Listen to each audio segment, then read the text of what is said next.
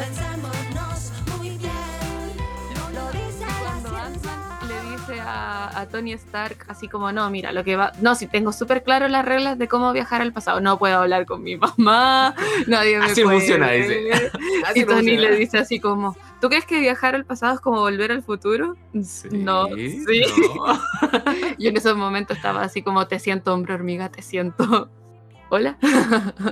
Hola, estamos en un nuevo capítulo del cuarto podcast.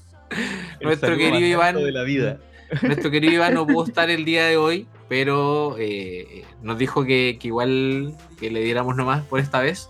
Así que Le mandamos muchos abrazos. beso, harto besito. Desde acá que les habla, Robbie Herrera. Hoy día me voy a encargar de, de hablar de todas las, las Force, la Speed Force, la Strong, Strange Force, la... Pero no la única fuerza que importa, que es la de Star Wars. Eso va a ser para otro capítulo. que eso es otro capítulo. ¿Qué Bueno, sigue? Yo soy Arturo, soy psicólogo. Hoy día voy a hablar solo de la fuerza interior, yo creo, porque no tengo, no tengo alguna otra cosa que aportar. Pero vi la película, me gustó el Snyder Cut. Encuentro entretenido toda la weá que pasó en verdad en torno al Snyder Cut, de lo que lo llevó a existir, que quizás eso también podríamos comentarlo. Eso, pues. Isidora. Hola, yo soy la Isi. em, tampoco sé de qué vengo a hablar. Me gustó la película. También me gustó como todo el kawin que hay alrededor del Snyder Cut. Y yo les podría tal vez hablar de cine acá, porque no sé qué célula, ni qué nada, ni qué mitocondria puedo meter aquí, pero ahí me la arreglaré en el camino. ¿De qué van a ver? Van a ver. Bueno, entonces el tema del día es el Snyder Cut, po. La Así es. pregunta primera que quisiera hacerle yo, chiquillos, igual ¿vieron la anterior? Porque ya, porque Sí, al Contexto. cine la fui a ver. Esta es una película de hacer. ¿Es una película? Otra pregunta importante.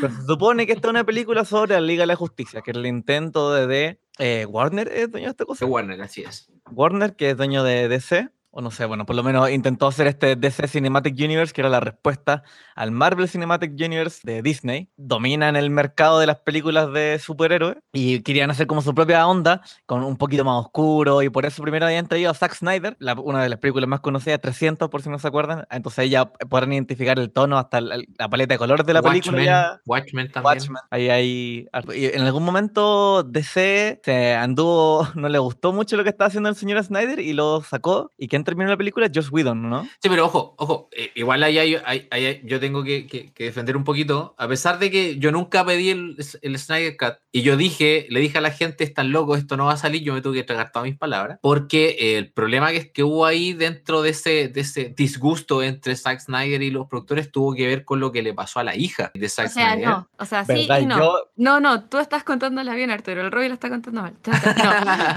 Que en verdad es una mezcla de los dos, porque Ya, sí, eso. en verdad como lo que terminó de gatillar la salida de Zack Snyder de la producción fue el suicidio de su hija Autumn, pero antes de eso ya la producción estaba con varios problemas, de hecho eh, Joss Whedon ya estaba contratado como escritor en ese momento y a Zack Snyder le hicieron una cochinada que se hace en la industria que es poner lo que se llaman watchdogs, que son como, no ejecutivos, pero gente de, de alto peso en la industria y que va a ver como que está haciendo. Mm. ¿cachai? Así como, en Un qué se está sapo. gastando. Mm. Un sapo, Sí, pero eso. un sapo de, de la corporación, pues, ¿cachai? Entonces, todo eso como mezclado. Bueno, eso. Sí, pues Sí, entonces la Arturo, no, película la perdón. terminó Josh Whedon. En, ahora le llaman el Whedon Cut, que es de cuánto. Igual dura como dos horas y tanto. Dos horas, casi Dura una, no, como una hora cincuenta. una hora cincuenta. Ah, Dos horas dice acá. Sí, casi, casi dos horas, claro. Y bueno, la película no le fue muy bien. Eh, yo no la he visto porque, la- o sea, la vi solo a pedacitos porque es como, ah,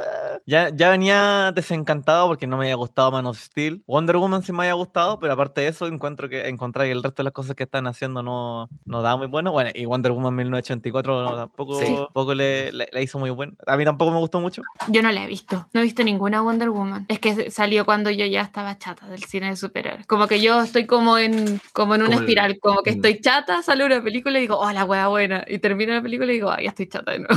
Ah, Ya, tu- ya tuve mi, mi película superhéroes del semestre. Lo que pasó después era que hartos actores de la película, Jason Momoa creo que era uno de los que más era campeón del Snyder Cut, porque decía que había muchas horas de... De, De escenas que no se ocuparon, claro. Claro, que había mucho... De hecho, el, el mismo actor que hizo Cyborg dijo, empezó también a decir, oye, hay un montón de material, yo casi ni salgo. Es que Y fue creo, feo lo que creo que lo retaron. como, Sí. Sí, Sí, ahí hubo hartos problemas con, con Ray Fisher, el actor de Cyborg, y John, We- Joss Whedon, y también con Gal Gadot y John We- Joss Whedon. Uh, sí. Sí, entonces estuvo como súper polémico, porque igual a Joss Whedon como que básicamente le dijeron ya como arréglate esta cagada y que no dure más de dos horas, porque ahí empiezan todas las cuestiones de que tiene que ser rentable exhibir la película, entonces si la película es demasiado larga se venden menos entradas y como toda una wea de, de- Ah, bueno, y también el máximo Kawin fue que lo, creo que unos produc- los productores que estaban eh, a cargo de la película ganaban un bono si la película era estrenada antes de que se cerrara el año Ah. fiscal. Más encima. Entonces, como que le dijeron a Joss Whedon, mira, agarra esta cagada, ordénala y me la tenéis lista para mañana. Básicamente fue eso. Yo tengo que reconocer que la fui a ver al cine y, y no la disfruté tanto que esperaba porque efectivamente yo iba con la intención de ver algo distinto. No quería ver un Marvel Cinematic Universe. Quería, no quería ver el mismo humor, no quería ver las mismas bromas y dije, ya, ahora vamos a ver otra cosa buena. Tenía como la intención de ver algo más hacia Watchmen, que era lo que esperaba, pues era, tú decías, ya, Zack Snyder empezó, qué sé yo. Porque originalmente no sabíamos que la, que la había terminado, que había metido tanta mano Josh Whedon en todo esto. Como que uno, uno- en un momento uno pensaba que, que la, como que la cerró nomás. ¿cachai? Y yo de verdad salí, lo pasé muy mal en la primera, porque era, era ver, no sé, pues Batman tirando bromas, eh, Aquaman así como el de Momoa muerto la risa, no, no me gustaba, no me gustaba. Sí, y lo otro es que lo que intentó hacer DC fue crear su propio Avengers como en tres años, cuando eh, Marvel se tomó, no sé, como 10 años, como, un no sé, cinco, eh, cinco películas por lo menos como estableciendo Claro. un personaje, y DC fue como ya, eh, Wonder Woman, Man of Steel, ah, como ya apurado, y después viene Aquaman y Wonder Woman, y, y ya. ¿Sabes cuál, es el primer, ¿Sabes cuál es el primer error de Warner? Que tú dijiste algo muy importante que a ti no te gustó Man of Steel. No sé si, ¿tú, ¿tuviste Man of Steel y si te gustó? A mí me encanta Man of Steel, Eso- eso- eso pero, decir. Pero tuve que aprender a quererla. De la misma forma que encuentro que Batman vs. Superman es una hueva de película, pero que tenía todo para hacer una cosa maravillosa. Entonces, como que con cierto prisma a- las disfruto caleta, caleta, ¿cachai? Porque veo como lo que podrían haber sido. Que, que eso caché porque mira, yo salí flotando del cine cuando fui Man of Steel, porque me gané así una entrada al estreno y hasta salí en la tele así cuando, cuando salí en la sala, así ¡ay, lo más grande! ¡guau! Deberían, me acuerdo que dije, así como en la tele, hay que beatificar a, a Christopher Nolan por esta cuestión. más o menos, eso fue lo que dije. Y me pasa que Warner, teniendo esa película, podría haber sacado una segunda parte, así como para ir extendiendo a poquito, pero se asustaron, no creyeron en Superman, así es como yo lo veo, no creyeron en ese Superman y dijeron, saquemos al tiro otras armas poderosas, saquemos al tiro el que nos garantiza todo lo bueno que hacemos y dicen, saquemos a Batman. Warner sabe que sacando a Batman siempre venden. Entonces empiezan, ya viene la segunda parte Man of y me acuerdo que mostraban en la Comic Con así como el logo Superman, y de repente una sombra, y sale encima el logo Batman, y queda pero la cagada, así, oh, un Batman versus Superman, qué sé yo. Y no le dieron tiempo a, a ese Superman de desarrollarse. Y ahí como que empezó a ir todo mal, creo yo. Es que imagínate, tenías una película que podría haber sido algo que metafóricamente era como la pelea de, un, de la humanidad contra Dios, Mm. pero Dios es más humano que el representante de la humanidad. ¿cachai? O sea, Batman es un weón que se aisló toda su vida, que nunca carreteó, que nunca conoció como el cariño físico, sí, tiene a, a Alfred, tiene como sus cuestiones, pero, pero, pero Superman vive en una granjita, tiene a sus papás, tiene a su polola, ¿cachai? Entonces, Superman vive una vida más humana de la que vive nuestro como representante, pues, Sí, ¿cachai? sí. Entonces, la exploración que podría haber hecho eso, eh, de, de eso era maravilloso. Y perdón, pero esa escena en donde yo sé que mucha gente estaba enojada, pero esa escena en la que, lo- en que están como celebrando el Día de Muertos y, y llega Superman y como que la gente le empieza a tocar, loco, yo estaría para cagar en esos momentos. Eh, como- Sí, esa escena es fuerte. Porque, weón, llega un weón que puede derretir autos con los ojos y que tiene el físico de Henry Cavill. o sea, por Dios. Eso. Hablando de como diferencias temáticas también con el universo DC, o sea, con el universo, ¿qué dije DC? Con el Sí, Marvel. Marvel, Marvel. Marvel con el DC. Siento que el universo Marvel se esfuerza mucho en buscar el lado humano de sus superhéroes, como, oh, estas son personas que tienen que pagar las cuentas, ¿cachai? Ahí tenéis tu Ant-Man, por ejemplo, que es como un weón que está ahí, que tú dices como, yo, yo podría ser él porque yo no quisiera hacer nada, como "Oh, quiero estar tomando chela ahí con mis cabros, no sé.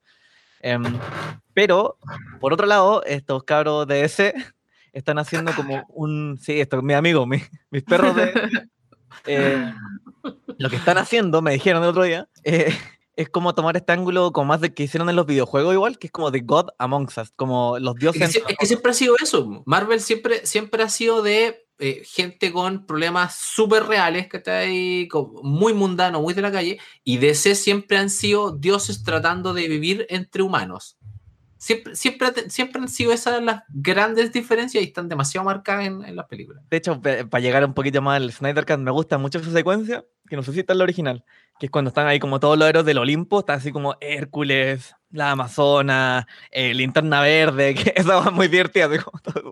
Está en la Esa- original, pero dura como 10 segundos, una cosa así. Sí, sí, es más corta. Y esa es un, como un lindo... Es como la pelea de los elfos, los enanos y los humanos en El Señor de los Oh, Anillos. sí, la de los cinco ejércitos. es- es- No, no, no, no la de cinco ejércitos, esa es del ¿No? Hobbit. Esa es del Hobbit y Ah. son los, son los elfos, los humanos, los trasgos y los... en- Bueno, no, esta es la, la pelea contra el anillo único, pues cuando van a- Ah, entiendo, entiendo. cuando entiendo. Isildur le corta el dedo a Sauron, Sí. porque es es esta misma sensación de que en esta pelea se, se juega el- la, la humanidad, pues, ¿cachai? O sea, no la humanidad, sino como El planeta. el planeta, claro. Sí, sí. Y, y bueno, ahí sale, sale la ecuación antivida en el Snyder Cut. Y a mí me da mucha risa porque hace muy poco, como que llegué a entender, cachen, después de haber estudiado ingeniería, haber pasado cálculo 1 y 2 y álgebra 1 y 2, recién como que estoy entendiendo esta idea de que las ecuaciones dibujan cosas, pues, ¿cachai? Si yo las pongo en un plano aquí, yo puedo tener un dibujo, pues. Entonces, sí, pues son dibujos, ¿cachai? Son dibujos, pero las instrucciones para el dibujo es, es matemático, po. Entonces, cuando vi esa ecuación, dije, chucha, tiene que haber como una fórmula matemática detrás de esta que explique el dibujo que estoy viendo en el suelo. Básicamente vio la gráfica y, de- y dedujo, ¿cachai? Así como resolvió la ecuación diferencial de esta cuestión Sí, viendo la gráfica. Oh, aquí está la ecuación antivida. El loco así es. se- Darkseid nunca pasó cálculo 1, ¿cachai? Entonces él no puede encontrar la ecuación antivida por su cuenta, porque necesita mirar la gráfica para encontrarla.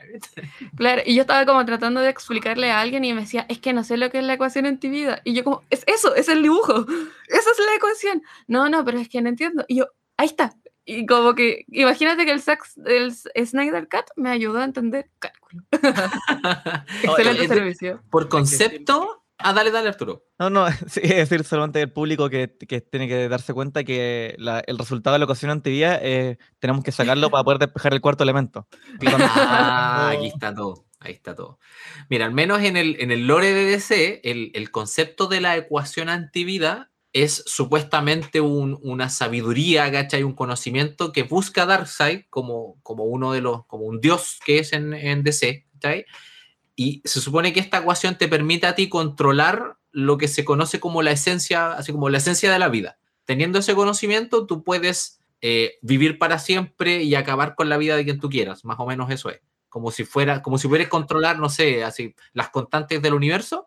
Es como tener las piedras del infinito eh, y el guantelete. Es como pregunta de parcial, resuélvame la, la ecuación antivida. Esas son las pesadillas de, de Darkseid.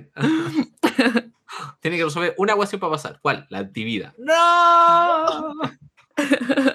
Pero en verdad, toda la película es como un sueño, una pesadilla del colegio de Darkseid. Porque bueno, se sabía la ecuación antigua, entonces bueno, tenía que buscar el universo, bueno, pelear con Superman. todo. Qué bonito, sabes que no lo había pensado así, Easy, pero, pero le hace, me hace tanto sentido que me parece, me parece hermoso.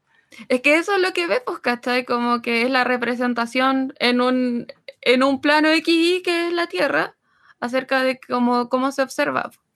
Sí, Pero estará en un plano XY nomás, porque quizás está hecha en la Tierra precisamente porque no es tridimensional, po. O sea, porque no es Claro. dos-dimensional, pues quizás porque la ecuación está hecha en tres la, la, dimensiones. la wea es complicar la explicación que me di. Es que, mira, yo también siento que, que a lo mejor puede ser expresada en más, en más dimensiones, pero esa proyección te permite llegar probablemente a una diferencial que puede ser resuelta. Co- espérate, en yo. español, en español. Si tú tienes en un plano XY, tú tienes cierta, una sombra, digámoslo, de una figura en 3D, de un volumen, ¿cachai? Pero con esa proyección en XY, tú puedes encontrar una ecuación diferencial. Resolver esa ecuación diferencial te va a llevar a una función. Y esa función debería ser la ecuación antivida. ¡Ay, qué bacán! Yo, yo me eché eh, ecuaciones diferenciales con un 3.9, pero como a mi, como mi profe cachaba que me gustaba leer, me regaló la décima. Gracias, profe. Ah, Después me cambié de carrera. Yo encuentro muy lindas las ecuaciones diferenciales. son muy Un bonitas. aplauso a esos profesores que nos permiten mantener la motivación, que nos, que nos defienden cuando nos está yendo mal, que nos ayudan. Este capítulo es para ustedes. Ay. Bueno, entonces, diferencias del Snyder Cut con el Whedon Cut. Bueno, es que el Snyder Cut igual no es- en verdad no es tanto una película, diría yo, sino que es casi como una miniserie. O en verdad como el intento de hacer una película con lo que queda, porque igual está dividido como en cinco capítulos. Y si lo seis miráis como- capítulos. seis no capítulos. tiene una estructura como tan armada. Pero es que eso fue porque cuando Zack Snyder hizo el, como el acuerdo con HBO, el plan original era lanzarla como miniserie. Mm. Entonces por eso está como estructurado un poco de esa forma dentro de que, dentro de que todo igual... O sea, claro que había que trabajar con un montón de cosas que ya estaban. Eso es lo que... Igual el degenerado se dio el trabajo de, re- de hacer esos reshoots que son prácticamente todas esas escenas del final que te cuentan lo que podría ser las películas que vienen, pero no van a venir porque esto no es canon. Restore the Snyder Universe. Es, es- es algo así. Y, y de hecho, entretenido pensar, para mí, para mí es un hito esta cuestión de que hubo tanta presión de parte de la gente porque este, porque este señor Snyder terminara la película. Básicamente esa era la sensación de que la película no estaba terminada, de que no era lo que nosotros queríamos ver o, o- o que no nos podía entregar. Y era como, eh, señor Don, oiga, tío Warner, deje que don- eh, el señor Snyder haga la película como él la quiere hacer, o si no, nosotros no les vamos a ir a ver películas. Y fue, creo que nunca en la historia se había generado esa presión por, oye, háganos de nuevo esta película porque no nos gustó. Pero igual hay un tema que es el tema de la pandemia, porque por ejemplo Warner no estaba teniendo estrenos en el cine y Nolan con Tenet hinchó, hinchó, hinchó que él quería que su película se estrenara en el cine y fue como un fracaso de taquilla porque la gente no estaba yendo. pues, ¿cachai? Pero dentro de las diferencias que a mí más me gustó entre la una y la, y la otra es, es el rescate del personaje de Cyborg, aunque yo sé que hay gente que no le gusta tanto como quedó, yo creo que está igual, así como bacán. Y Flash, la escena introductoria de Flash. Oh, eso estuvo hermoso, eso fue, lindo, fue lindo. Querían No, tener la- también su momento Quicksilver. Pero es que da lo- es que no sé, es que esa escena, la introductoria es muy bonita, pero la escena final, cuando dice así como, full spoilers, eh, avisemos que esto es con spoiler, Sí, bueno. como que cuando va y dice así como, papá, cuando como piensa en mí, estoy, piensa que estoy con los grandes, oh, la wea linda. Sí, sí. Piensa que yo, fui uno de ellos. Sí. La historia. Yo, yo estaba ahí, papá. Oh, no, eso, eso, es- eso es maravilloso. reconozco eso. ¿Sabes que Yo, a mí lo que me pasó con, con el Snyder Cut, siento que efectivamente le, tiene esta oportunidad del desarrollo del person de los personajes y eso incluye todos los secundarios. Por ejemplo, está eh, Ryan Cho, al que se le da el, el texto, ¿cachai? Que, que es el, el segundo eh, átomo, el que seguía a Ray Palmer, que si uno ve en sus tumores entiende más, más o menos eso.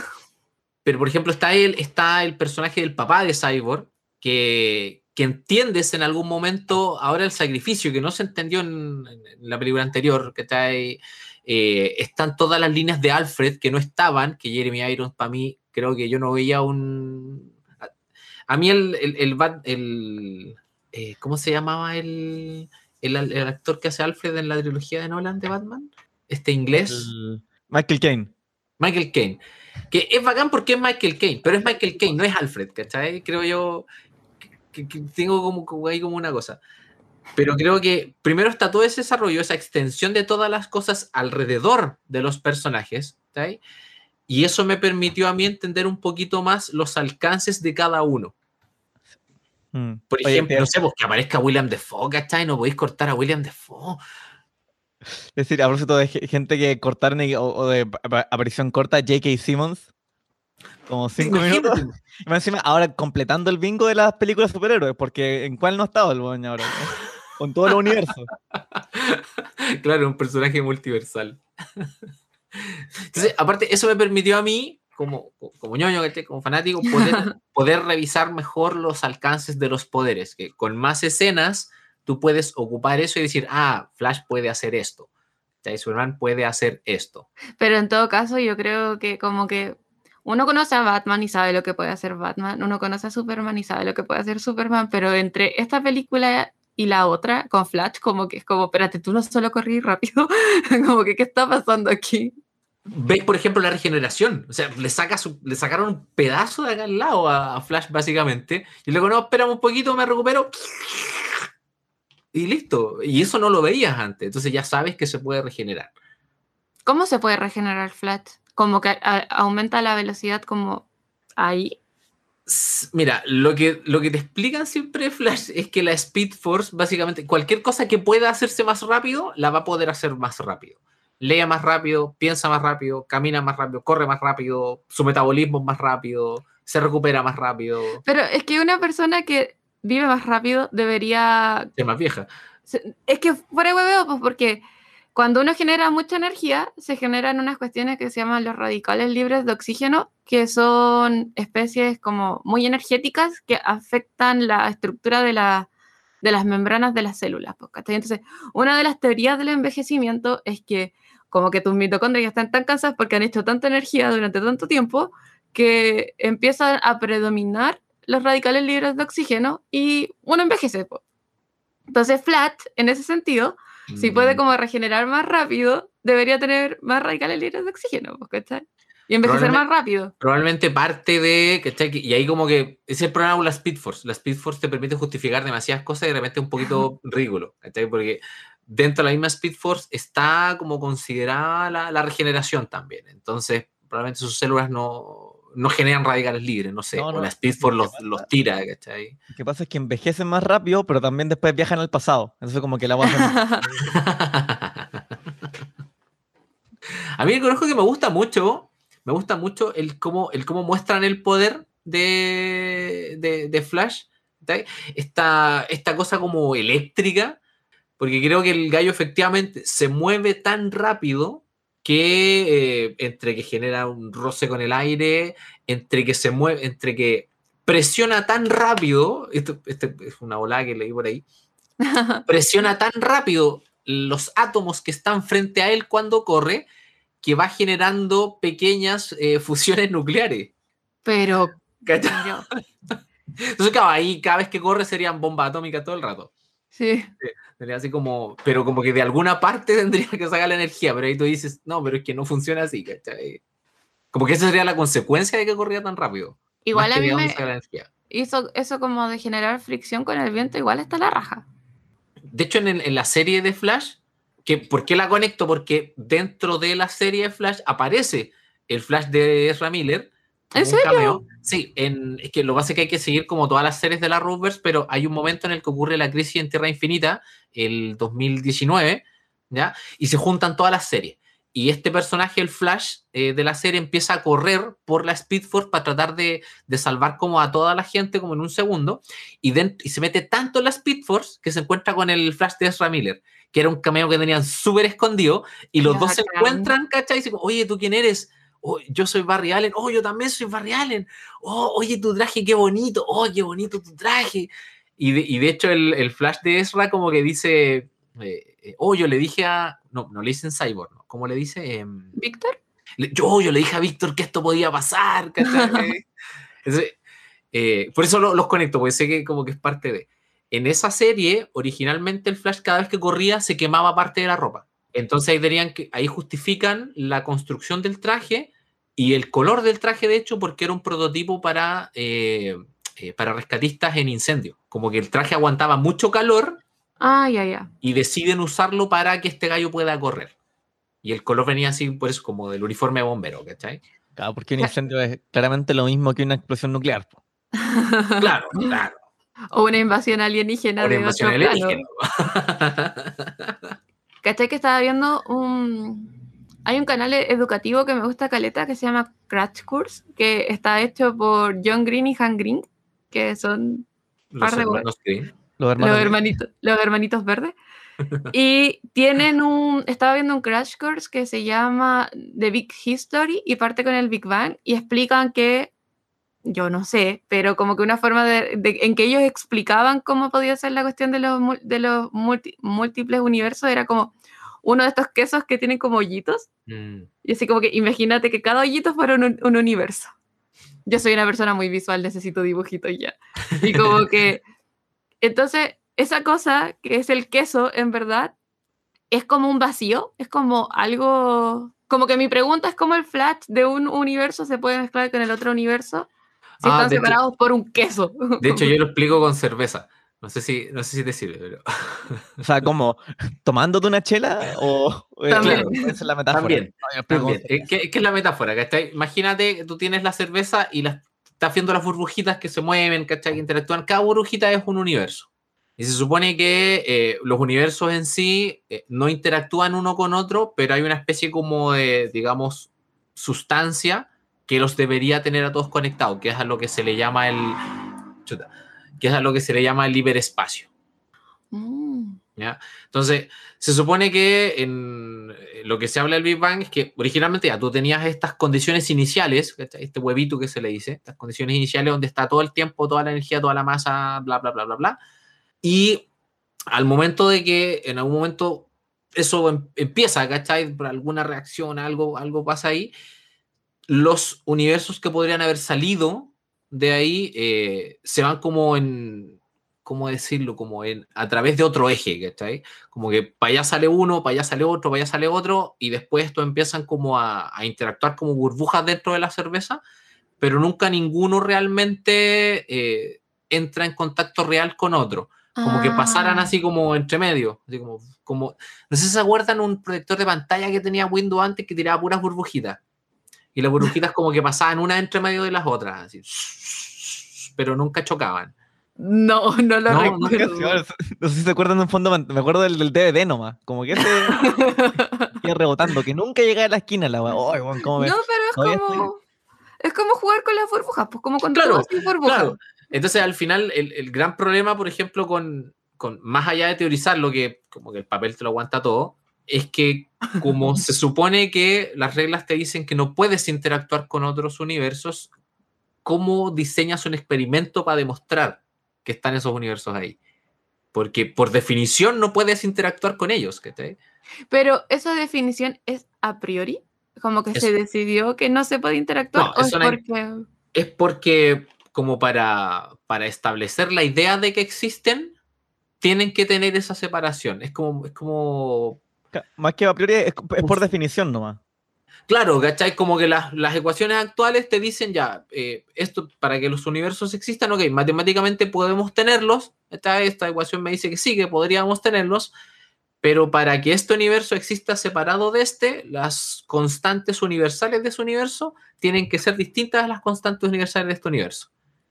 Y Pero- básicamente si tú los juntaras, si pudieras interactuar, allá la velocidad de la luz a lo mejor sería otra, y que a lo mejor no sería tan grave, pero allá el electrón podría tener una carga distinta y en ese universo no hay átomos. Entonces, si tú tratas de irte para allá, puf, te desarmas al tiro. Pero eso igual, como decías tú, son enunciados in- incontrastables. Claro, Es que al final del día como que no podemos, no podemos probarlo y que es divertido porque son, o sea, están ap- apoyados, son en hipótesis científicas, en conocimiento científico, pero que al final del día, por ejemplo, algunos poperianos dirían que es pseudociencia porque es algo que nunca no es podría ir. claro. O como que yo podría decir, no, me está. Hay un monstruo, un espagueti volador que me está manipulando siempre. Y, pero no, no tengo cómo mostrarlo. nadie lo claro. puede ver y no hay cómo comprarlo. Como ya, sí, bueno, ok. Como qué puedo hacer, aparte de creerte o no creerte. que yo lo encuentro re loco. Y aparte porque a veces pasa que hay como ideas que se quedan como grabadas en la cultura pop y que uno a veces ya no sabe, onda, como que no sé, que son teorías añejas que ya no se dan, no sé, en verdad no me acuerdo de ninguno en particular. Pero entonces como que mi pregunta es como, ¿es la teoría actual más aceptada lo de los multiversos o es como una bola que tuvo alguien hace No, mucho no, tiempo? de hecho, de hecho, hasta el día de hoy todavía es, es parte de, porque responde a, a cómo se piensa que a nivel, que al nivel de la física cuántica, ¿cachai? De lo más, más, más pequeño, funcionan las cosas, ¿cachai? Mediante la, la estadística y la probabilidad. Sí, no, y Entonces, la, como la- marketing también es. Uf, Ah, claro, es súper bueno para el marketing, ¿cachai? Si decís que eso no existe, se te, se te- se te destruye todo. Pero, por ejemplo, como el universo para nosotros funciona estadísticamente, ¿cachai? Nosotros vemos las cosas porque esa es la probabilidad de que, de que estén ahí, ¿cachai? Y las cosas colapsan. Entonces, Probabilísticamente, no estadísticamente. eso, sí, perdón, gracias. Eh, probabilísticamente hablando, entonces, eh, dentro de esas probabilidades nunca está el cero completo. Entonces, es como decir, es, esas otras opciones de universo están, pero son, coexisten con la nuestra con menos probabilidades. Es Y- como esa ecuación, la ecuación de Drake, creo que. Que es Ah, como la, la multiplicación de Drake que le digo yo. que, que como que hay vida alienígena, pero Mm, porque eso, como que sí. no puede llegar a cero. Entonces hay. Es como esa idea, ¿o no? Es que, es que dependiendo de los parámetros te puede dar cero. Ah, ya. ¿cachai? Porque los parámetros todavía están como definidos por nombre, pero todavía no tenemos una claridad de cuánto vale cada parámetro. Ah, ya. ¿cachai? Como que siguen siendo estimados ya, eh, el tiempo en el que hay estrella, el tiempo es que aquí, eh, cuánto más o menos se demora una civilización. Cástate, cástate el nombre de la variable. po. El tiempo promedio que se demoraría una civilización en crear eh, eh, sistemas de recepción de señales de radio. Ay, ¿Cómo, cómo ay, sacáis ese número? ¿cachai? Oye, pensé que la ciencia estaba más avanzada, Roy, weón. Somos un montón de monos golpeando cosas y esperando Todavía, tener buenos resultados. Y se escucha. Yo,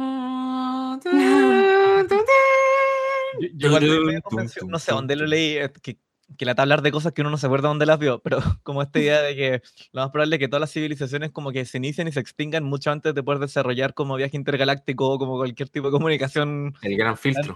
interplanetaria. Eso se llama, eso se llama el gran filtro. No. Entonces, Mass Effect me dijo que en el 2100 yo voy a tener un esposo de otra, de otra especie. Estoy aquí esperando. Pero eso es lo mejor para Star Wars. Eso es lo mejor para, para- para Star Wars. Volviendo a la Snyder Cut, quería comentar que, que por ejemplo, la, la escena de, de Flash, cuando él efectivamente alcanza, porque él siempre dice que no puede ir tan rápido porque es casi como un límite que él mismo se pone. Una cosa así como mental, que no voy a dejar la, la cagada si sigo corriendo. El universo tiene constantes universales y tiene un límite de, de velocidad máximo, que es la velocidad de la luz.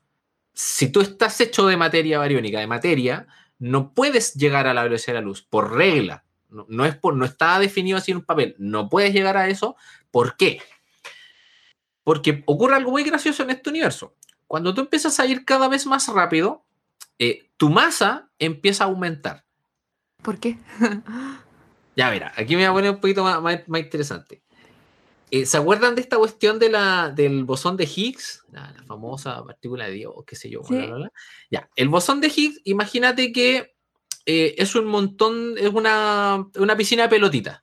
¿ya? ¿Y cada te- pelotita es un bosón? ¿O, o el Claro. bosón es la.? Ah, No, el bosón es la pelotita. Entonces, cada vez que tú te vas moviendo por dentro, vas chocando con pelotitas. Mientras más grande eres, con más pelotitas chocas, por lo tanto tienes más masa. Con- Ya. Mientras mayor sea la cantidad de, de partículas, de, de bosones de Ah. Higgs con los que tú interactúes, tienes más masa. ya, Entonces, ya. si tú vas muy rápido, empezarías a chocar con más cosas Y tenéis más masa, claro. y tienes más masa. Pero eso ocurre cuando las velocidades son muy, muy grandes. La mitad de la velocidad de la luz, eh, dos tercios de la velocidad de la luz, ¿cachai? Y así. Pero cada vez es como una curva ascendente, exponencial, en la que cada vez que es más rápido, más rápido, más rápido, y empiezas a tener más masa, más masa, más masa, más masa. Tanta masa que cada vez es más difícil ir más rápido. Claro. Entonces, como que el mismo universo te pone un freno. Y para poder llegar a la velocidad de la luz necesitarías energía infinita. Pero eso implica que la. Eso, o sea, no implica, pero. Eso significa que la velocidad de la luz, entonces, como en teoría tendría que ser súper, ultra, hiper, mega, hi- chiquitísima para poder llegar tan rápido, como para chocar. Interactúa la. lo que- Lo que implica es que lo que se mueve a la velocidad de la luz no tiene masa. Pero, pero no, porque la luz tiene un comportamiento dual, pues es Ah, ya, una ya, ya, ya, partícula y entonces la luz también interactuaría con un bosón de Higgs. ¿O no? Sí y no, porque los, eh, cuando, habla- cuando hablas del- de la- del comportamiento dual, del, del fotón, el fotón tiene algo que se llama masa relativista o masa en movimiento. El fotón solamente tiene masa si se está moviendo. No puedes tener un fotón quieto, desaparece. El fotón son las partículas de la luz, por si acaso. Claro, gracias. Y los paquetitos esos de los cuantos de, de la teoría cuántica. ¿cachai? Entonces, si tú vas cada vez más rápido, empieza a aparecerte esa masa relativista. Ah, ya, ya, ya, ¿Cachai? Entonces ahí. Y esa masa no depende del bosón de Higgs, depende de tu velocidad. Ya, ya, ya. ¿cachai? Ya. Entonces el fotón solo tiene esa masa y siempre tiene esa masa. No puede, el- no- un fotón no va como a la mitad de la velocidad de la luz. ¿Cachai? Ahí como que se te empieza a ir a la cresta la cuestión. Ya. Pero Flash no tiene ese problema. Este Flash empieza a avanzar nomás y dice, ah, pucha, voy a tratar de no pasar la velocidad de la luz. Como, voy a tratar, me voy a limitar. Pero, claro, igual, me, me voy a gobernar. pero igual es entretenido porque Flash en teoría es como un genio, po. Entonces puede ser que él haya llegado solo a esa conclusión, como cuando uno dice soy malo para el deporte, nunca voy a hacer deporte porque soy malo para el deporte. Y al final es que nunca quisiste agarrar una pelota y No, y supiste. claro. Claro. O como lo que contabas y tú, Arturo, en ese capítulo que, hice- que hiciste para, para nuestro primo, nuestro podcast primo, como de que a uno le dicen en el colegio que es malo para las matemáticas y quedáis con esa idea, po. Mm. Ah, claro, puede ser, puede ser. Pero ahora bien, ¿cuál es? Y, y decir yo como, igual para que quede claro, porque a veces hay gente que dice como, oye, pero no hay- cuando uno dice, no hay nada más rápido que la, que la velocidad de la luz, hay gente que piensa que es como un descubrimiento científico, pero en verdad más que eso es una definición, que es como que el límite superior de velocidad en el, en el universo es la velocidad de la luz. No es como que alguien pasado mañana va a descubrir que hoy había, no sé, la superluz, ¿cachai? Que anda la velocidad de la luz más uno, ¿cachai? De De rápido. hecho, fíjate que hay, hay un. Dentro de las, de las cosas raras que pasan en la historia, hubo. Así como hay gente que una vez quiso decir, como no, por ley, en este estado, no sé, en Texas, eh, pi va a valer 3. Una cuestión así, ¿cachai? Que hay gente. Una vez una, un gallo quiso hacer eso. Así dijo, no, aquí va a valer otra cuestión. Han querido redefinir la velocidad de la luz también, pero, pero son cuestiones sin sentido, porque no es un, es, es un número arbitrario. ¿Cachai? El universo funciona así y en base a que nosotros definimos así el segundo y así el metro, este es el número que representa la velocidad de la luz. ¿cachai? Oye, espera, entonces, a propósito de lo que estás diciendo tú, si Flash estuviera corriendo muy, muy rápido, así como al final de la película, ya, ya dijimos que estamos ahí en spoilers máximos, por Ujú. si acaso. Lo recordamos. Está corriendo ahí muy, muy rápido, eso, eso de que, por ejemplo, no se esté hundiendo, o que, por ejemplo, que no genere presión en el piso, ese tipo de cosas, no pasaría, porque si está corriendo tan rápido, capaz que De hecho- un hoyo, ¿no? De hecho, como que va, como que va creando de nuevo el, el mundo, ¿cachai? En esa escena como que, como que corre en la nada y va como con cada paso como creando. ¿Cachai? Ahí- ¿Verdad? Ahí yo diría que es más metafórica esa escena. Es muy bonita esa escena, Es bonita. muy bonita esa Es escena. preciosa. Pues yo creo que ahí el loco, claro, no sé, pasa esta cuestión que darse como que mira, no sé, se tira un pedo así, y destruye todo.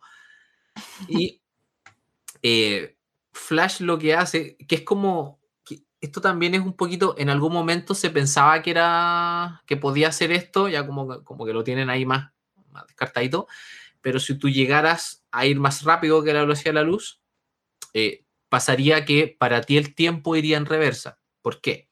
Porque a medida que tú te vas acercando a la velocidad de la luz, el tiempo para ti corre cada vez más lento. Entonces, si estás a la velocidad de la luz, ¿Pero por qué? porque el universo ¿Me necesita puedes defenderse. explicar Interestelar? Mira, el universo necesita defenderse, de cierta forma. El Ya. universo necesita hacerte trampa y si tú te empiezas a mover muy rápido, tu percepción efectivamente de las cosas va a cambiar, ¿ya? Entonces, si yo voy muy, por ejemplo, lo que decía el Arturo, la superluz. Ponte que Flash va corriendo a la velocidad de la luz y él prende una linterna para adelante. ¿Cachai? La luz de la linterna va a dos veces la velocidad de la luz. No debería chocar con un... O sea, si. Flash prende la linterna mientras va corriendo, la luz debería quedarse atrás. Si es que Flash va corriendo más de la Claro. de la luz, Eso, ¿no? eso era lo que se preguntó Einstein en algún momento. ¿De Flash? Así como, oye, Claro, Flash, dijo, oye, si Flash corriera. bueno, el, el experimento mental de él era, poner- era imaginarse con un espejo en la, al frente y correr a la velocidad de la luz. Y él decía, ¿me Ah. reflejaré yo en el espejo si corro a la velocidad de la luz? ¿Llegará la luz de mi cara al espejo? ¿Cachai? Y esos eran los, los experimentos mentales. O sea que los vampiros se están moviendo a la velocidad de la luz. Sí, a mí una vez me dijeron eso y yo así como, "Ah, sí. Sí, cla- claro, que sí, amiga, entendido. claro que sí, amiga. La cosa es que, por lo que, por lo, lo que logró establecer Einstein, es que sí te ves en el espejo. Porque la luz siempre se mueve a la velocidad de la luz, no importando la velocidad de la fuente. Ya. Y lo raro con eso es que, claro, es súper contraintuitivo. Porque cómo la luz se va a mover a la misma velocidad que yo, bla, bla, bla. Y ahí es donde el universo dice, ya, ok, para corregir ese problema, el tiempo para ese fotón de luz va a ser distinto que para el que está Ah. mirando la luz. Entonces, para el Ah. fotón, ¿cachai? Eh, él, él- la fuente no va a la velocidad de luz, va como más lento. Pero si la miráis de afuera, ese fotón va a la velocidad de la luz. No sé si me explico. Yo, creo que entendí, claro, porque a la larga es como para solucionar, es como que partiera ahí de atrás, tengo este problema, ¿cómo lo Claro. soluciono? Sí. Claro, y ahora bien, uno puede decir, oye, pero, pero eso es trampa, pues, ¿cachai? Si al final podría no ser así y sacar el problema. Claro, podría no reflejarte y se acabó. Claro, ¿cachai? El tema está en que eh, la relatividad tiene, es todo un, un constructo de cuestiones donde para que sea válida una tienen que ser válidas las demás. Y se ha demostrado una infinidad de veces de que todas las partes de la, de la teoría de la relatividad es- eh, son ciertas. La luz se dobla con el espacio-tiempo, ¿cachai? El tiempo corre distinto. Hay, hay un ruso que, que tiene un tiempo dilatado, que es un viajero del tiempo, porque estuvo tanto tiempo en la Estación Espacial Internacional que, que el gallo avanzó como al futuro dos centésimas de segundo, una cosa así. ¿Qué? ¿Cachai? O sea, Eh, Yo, yo, llevo, yo llevo como 30 años avanzando hacia el futuro, pues, algo- se- eh, Sergei Krikalev, una cosa así creo que él se llama, tiene ese ruso. Y Podría ser bielorruso o ucraniano, que falta de respeto. Ay, o, o podría haber nacido en cualquier parte del mundo y tener ese nombre, ¿no? sí, es cierto, es cierto, es cierto. Man, fue una para mí, fue una horror. O poder nacer en la estación espacial. Puede nacer estación espacial, claro. Ahí es como aguas internacionales nacer ahí. Entonces el gallo estuvo tanto tiempo ahí arriba, acumuló tanta velocidad que eh, su tiempo, el reloj que él llevaba de cierta forma, se atrasó respecto a los otros relojes y no porque le faltara pila. ¿cachai? Es como que sus células vivieron 0,02 segundos menos que el resto. Oye, aquí Y ahí está- ahora, Hubiéramos y ahí puesto el está. que es la pila. Y ahí está lo de Flash, de por qué no envejece. Eso es lo que, eso es lo que estaba pensando ahora, porque el tiempo propio de las células de Flash es distinto al tiempo fuera de él. Sergei Ab- Abdeyev. Ahí Lo está. busqué. Ya, gracias. Ya, Krikalev tiene que ser otro. Qué brutal, no lo puedo creer. Sé que hablando de viaje, eh, súper súper nota al margen. Hubo dos, dos eh, astronautas que estaban en la estación internacional y que eran gemelos y volvieron y Mm. tenían mutaciones en el ADN. O sea, eran distintos, pues, ¿cachai? A pesar no, de que fueron como notable. gemelos. Notable. Entonces, claro, si Flash, como que si esto se mantiene como consistente, como que si sigue para el otro lado, ya y si supera la velocidad de la luz, el tiempo empieza a ir hacia atrás. Entonces, para mí esa escena es metafórica y Flash lo que está haciendo en realidad es ir más rápido que la velocidad de la luz, mientras, digámoslo, el tiempo universal, cosa que no existe, no es como que el universo sea un lugar y hay un reloj en la pared colgado, ¿cachai? Cada lugar del universo tiene su propio reloj. ¿Qué? ¿Ya? ¿Cachai? Imagínate que el flujo del tiempo es como un río y un planeta es una piedra, un sol es otra piedra, eh, la Tierra es una piedra más chica, entonces el tiempo fluye por alrededor de distintas formas. Y, pero Flash aparentemente lo que hace es hacer que todos los relojes vayan para atrás. Ya, pero. Espérate. Estoy tratando de entender. No, sí es Ya, raro, pero- sí es raro. Yo pero- tampoco... Pero es su reloj el que está yendo para atrás. po, Porque Es- él es que- el, él el que está viajando a la es el, la es el problema, ¿cachai? Porque puede, pueden pasar varias cosas. O que él efectivamente esté haciendo retroceder los relojes del universo, ¿cachai? Que él esté retrocediendo, ¿cachai? Él podría estar disminuyendo la entropía total del universo.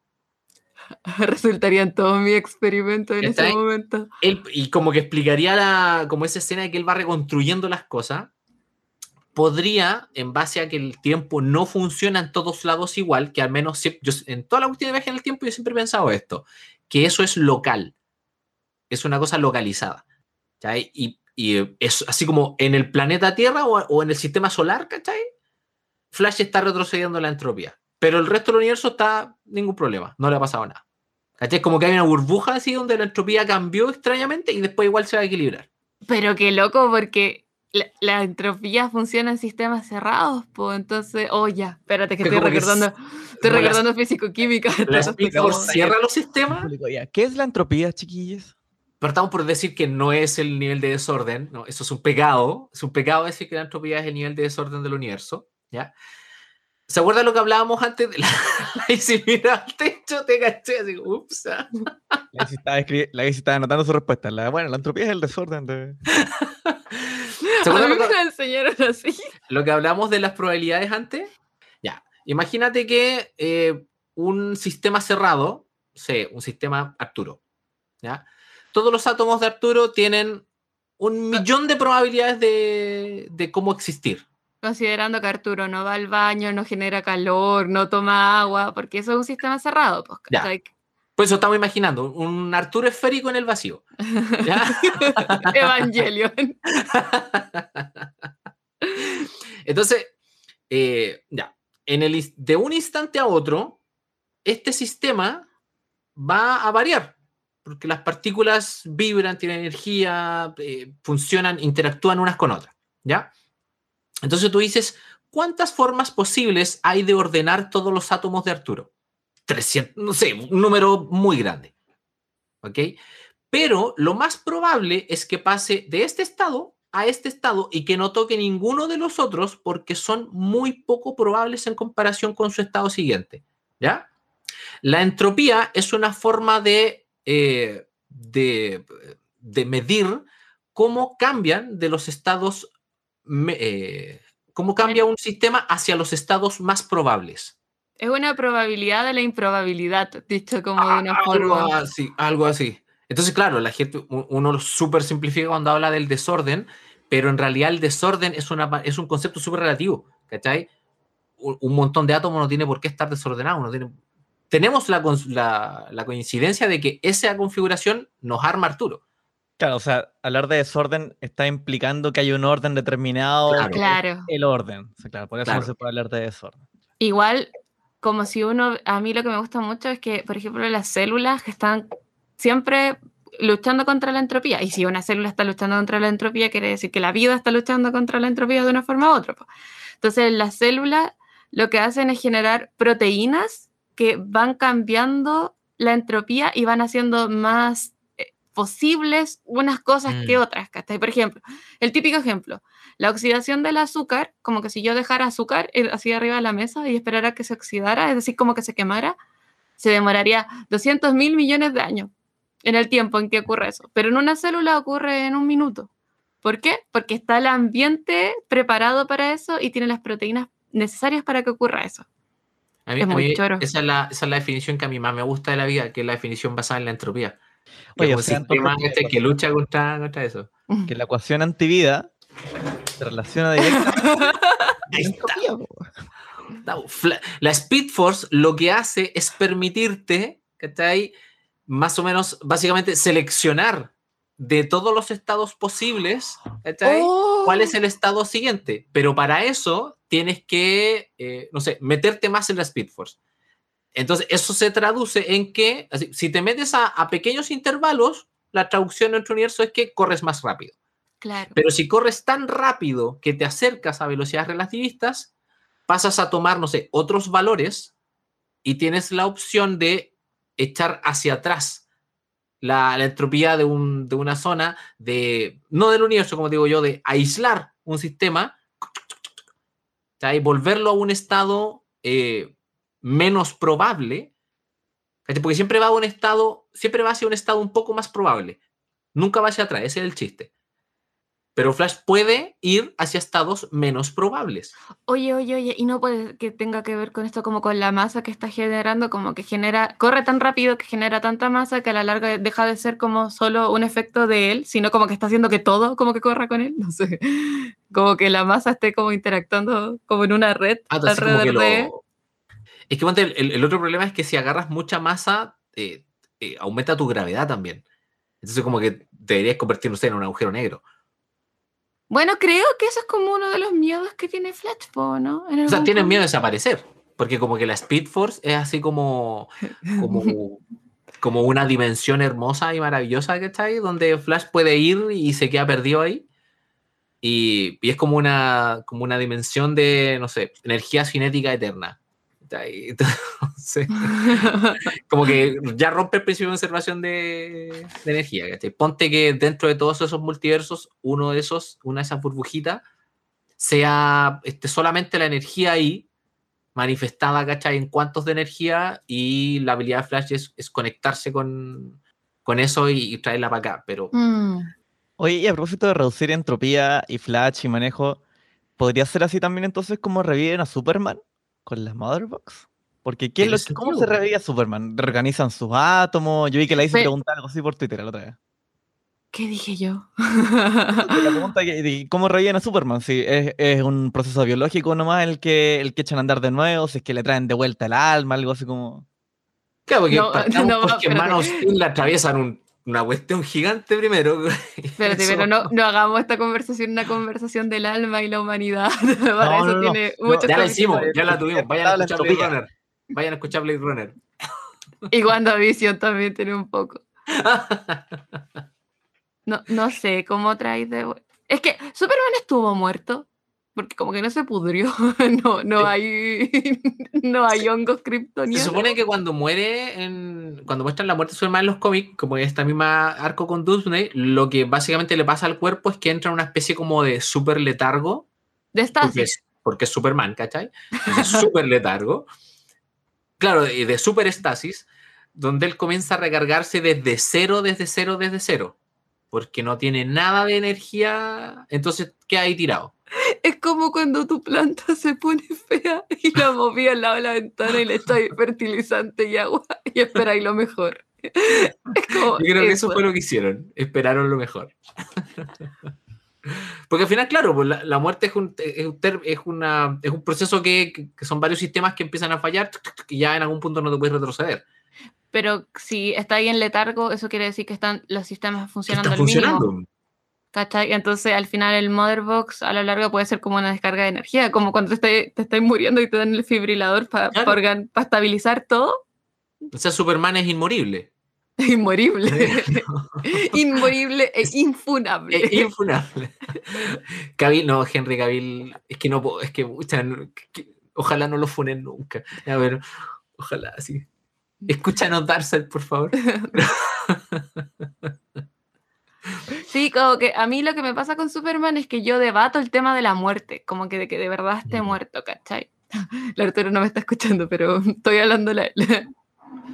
Porque al final lo- los kryptonianos mueren. O sea, eso está, se ha visto. Pero explota, pues el planeta explota. No es como que... No es como ¿O que no? atravesaron. Sí, pues el planeta ¡puf! explota y, y murieron casi todos los kryptonianos, porque lo del último hijo de Krypton es la mentira más grande desde Viaje al Centro de la Tierra.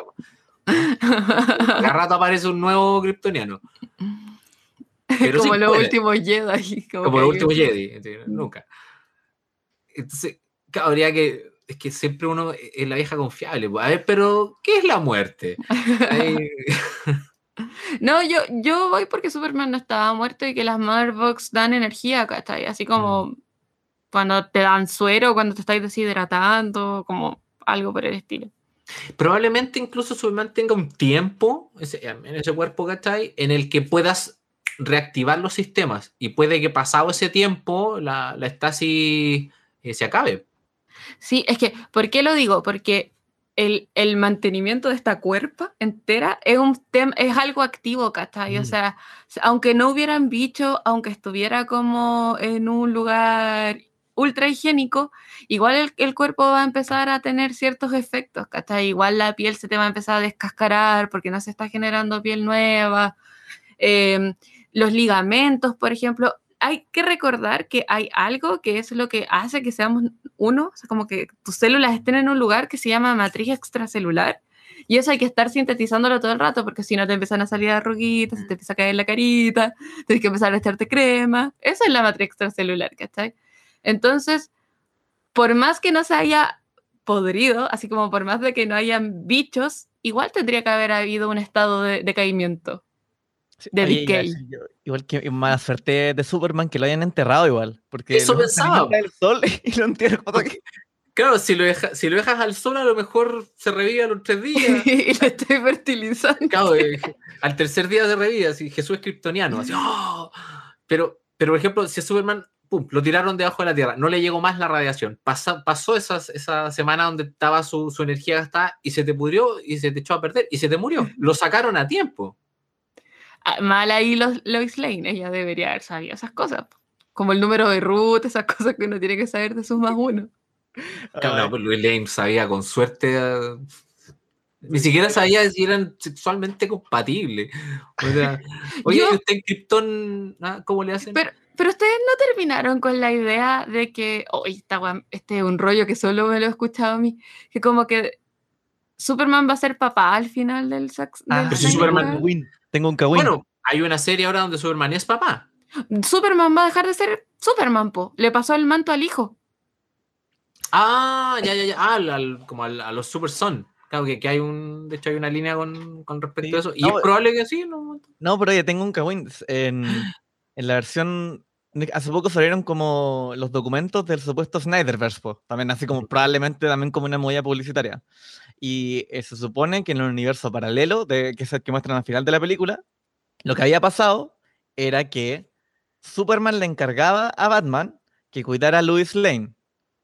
¿Ya? Entre medio de Ah. eso, tienen, habían tenido como una affair también.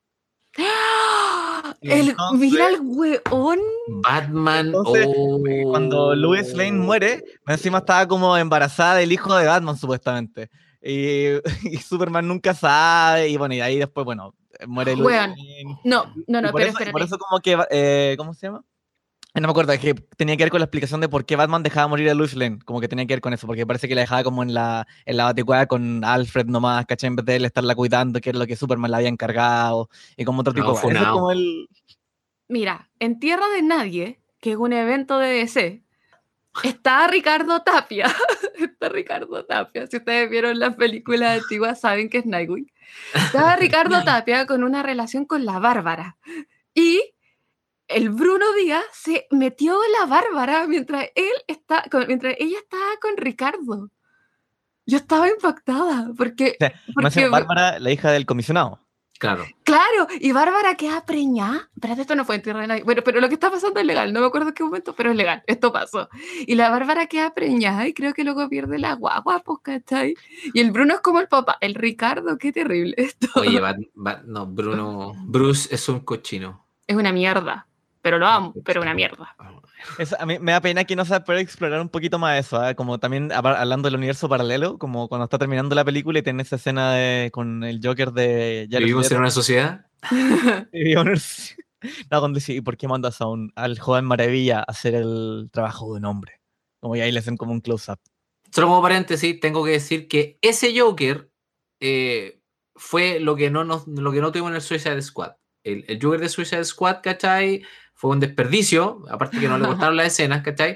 Pero con esto nos demostraron que Jared Leto igual podía hacer un Pero buen si Jared Joker. Leto es un buen actor, pues bueno, sí tenía te- Yo creo que eso no estaba en duda, era no, no era una cuestión de él, era cuestión de cómo lo manejaron Sí, en, sí, es cierto. en la dirección. Ya, entonces, eh, si nosotros descartamos que, que en ese momento Superman muere, no podemos hablar tampoco de una, de una regeneración, sino que digamos que tuvieron la suerte de que lo sacaron justo y lo, y lo puentearon, ¿cachai? Para revivirlo. Y el tipo despertó tan, tan sorprendido, Exaltado. tan exaltado, que no se acordaba qué pasaba, quién era qué, y obviamente iba a reaccionar mal. Y los, Lois Lane lo abraza, por favor, no te funen nunca, Henry Cavill. Ay, qué terrible. qué Pero esa escena tiene, esa, esa escena tiene la mini escena de cuando eh, va Flash corriendo y pasa por el lado de Superman y Superman me lo mira. encanta, me encanta, me encanta esa escena porque fíjate que ahí hay algo muy, muy poderoso que nosotros estamos hablando de que, de que Flash tiene una serie de habilidades para poder manipular el espacio-tiempo a su alrededor, una especie como de burbuja, ¿cachai? Ustedes Pero no verán al Robbie, pero el Robbie está como haciéndonos un baile en estos momentos. Pero Superman es mucho más simple, entre comillas. Él no tiene acceso a la Speed Force, él simplemente es muy rápido. Por la segunda ley de Newton, para tú ser muy rápido necesitas tener mucha fuerza. Uno podría pensar por eso que Flash es muy fuerte, pero no, Flash llega directamente a la, aceleración, como que se salta la segunda ley de Newton. Pero Superman no. Entonces puede Super- Superman puede ocupar su increíble fuerza para doblar el cuello tan rápido para poder seguir los movimientos de Flash.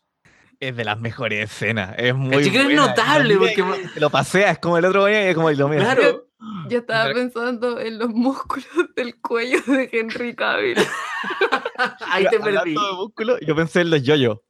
Como cuando está Ah, los Yotaro yoyos. contigo. Cuando, Oye, pero, pero cuando es que mueve el dedo, después cuando está parando el tiempo, ah, spoiler de los Cuando- yoyos. cuando, cuando Henry Cavill es Sherlock Holmes, es ver a, a Jonathan Joestar. Ya, por Eso- favor, no sigamos ya, hablando pero- de Henry Cavill. Ya, Oye, no, aparte yo creo que nos estamos pasando del tiempo ya, así que... Pero Palabras es que estamos, estamos en, en, palabra- en velocidad flash. Mira, me gustaría que siguiéramos hablando de otros superhéroes, porque creo que hay mucho que conversar sobre, sobre por ejemplo, de lo que pasa con Cyborg. Me gustaría que, que también conversáramos al, al respecto.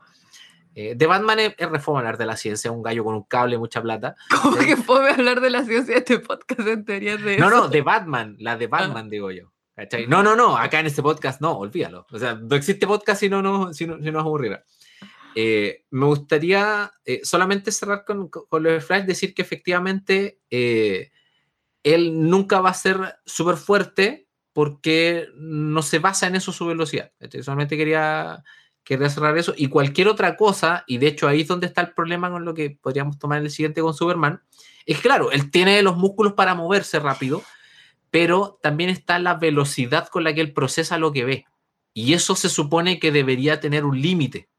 Pero si Flash lo puede romper de alguna forma, tiene que haber otra forma por la que Superman puede eh, recibir esos impulsos eléctricos más rápido y procesarlo. O sea, vamos a hablar de la capacidad de RAM de Superman. Puede ser. ¿Ok? Y el Arturo está así como... Oye, el, el Snyder Cut son cuatro horas, mínimo que le dediquemos varios capítulos del cuarto podcast. y, y tiene que estar Iván, así que, Que tenemos capítulos hasta el 2030 ahora. claro. No, pero a Superman, que nos queda Superman y Cyborg, porque igual como que Bruce y... No, yo no sé si Diana tiene poderes, en verdad. Yo creo que podríamos aprovechar de conversar de, cuando hablemos de Superman, hablemos también de Diana, porque dentro de todo son muy comparables su, Mm. su, su habilidad física. Y con Bueno, Ian vamos a tener una buena idea de, de si podemos aplicar la fotosíntesis a los kryptonianos. Sí, y demás. con, un, con un, una adivinanza. ¿Ustedes saben cuál es el colmo de Batman? No, por favor, no, no hagas esto. Que le roben. No.